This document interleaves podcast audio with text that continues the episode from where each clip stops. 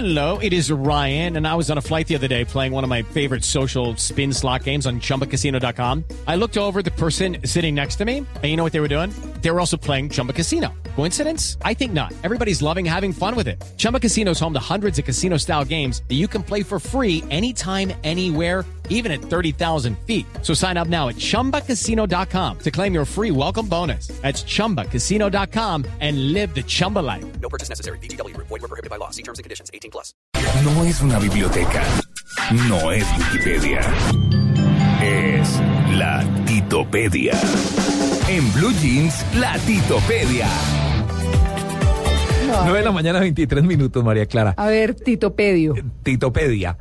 Le voy a, a- a hablar de una canción. Todo este rollo va a ser de una canción. Le voy a echar una historia. A ver, cuénteme. Eh, Sí. Resulta que la canción que voy a presentar habla de uno de los primeros alemanes que murieron intentando atravesar el muro de Berlín. Usted nunca se hubiera imaginado, creo, que esta canción tiene que ver con eso. Ajá. Eh, resulta que Peter Fexter, un obrero de la construcción de 18 años, trató de huir junto con su amigo y compañero de trabajo Helmut Kulbeck. Tenían pensado esconderse en el taller de un carpintero cerca del muro de Berlín y luego observar a los guardias de la frontera cuando se alejaran. Entonces, efectivamente lo hicieron. Apenas vieron que los guardias eh, se alejaron, saltaron por una ventana hacia el llamado corredor de la muerte lo atravesaron corriendo, pensaban saltar por el muro cerca del checkpoint Charlie a Berlín Oeste. pudieron. Bueno, pues mientras trataron de llegar al muro, todo les salió bien, pero cuando estaban arriba, a punto ya de pasar al otro lado, los soldados les gritaron que se detuvieran y a continuación dispararon. Helmut tuvo suerte, pero Peter resultó alcanzado por varios disparos en la pelvis, cayó hacia atrás y quedó tendido en el suelo en la tierra de nadie, en ese espacio que había en, en- en la frontera. Durante 50 angustiosos minutos, moribundo, desangrándose a la vista de todos y sin que nadie hiciera nada. Empezó a gritar pidiendo auxilio. Los soldados soviéticos que le habían disparado no se acercaron. Y lo único que pudieron hacer los soldados americanos fue tirarle un botiquín que no le sirvió de ayuda porque las heridas eran muy graves. Él no podía moverse y poco a poco fue perdiendo la conciencia.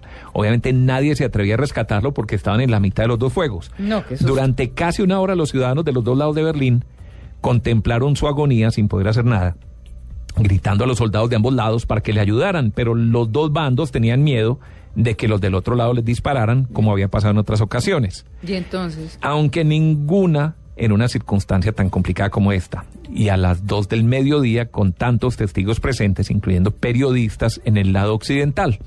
Los soldados del lado oriental, zona a la que pertenecía en realidad la tierra de nadie, tampoco le ayudaron.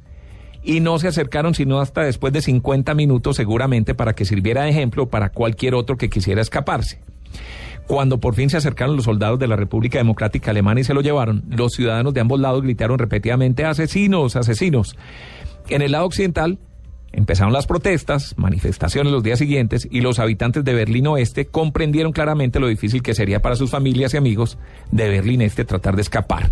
También se dieron cuenta decepcionados de que los soldados americanos en pleno auge de la Guerra Fría no harían nada para ayudarles en circunstancias similares. Fue un golpe muy duro para la esperanza de los berlineses. Sobre eso, y específica- específicamente sobre la muerte de este, de este señor, de Peter Fetcher, habla esta canción a ver. de un artista que sus padres lo conocían como Luis Manuel Ferri Llopis y que realmente era Nino Bravo. Ah, La famosa canción Libre. no. Oiga la historia de la canción, óigala. Tiene casi 20 años y ya está cansado de soñar.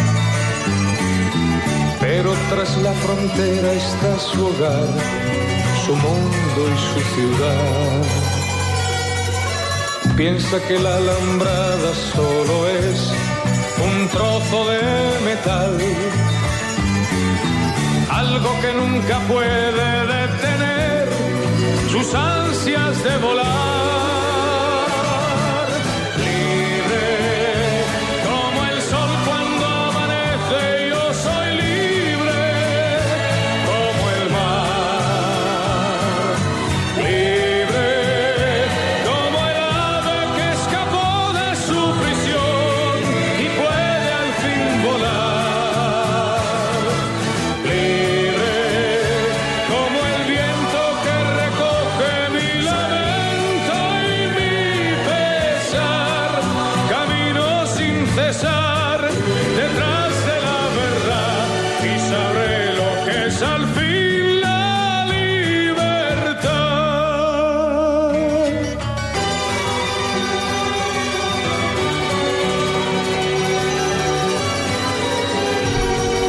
Pero eso sí todo me imaginé que fuera eso, ¿no? Qué historia, ¿no? Y mire, Tremenda historia, tremenda historia.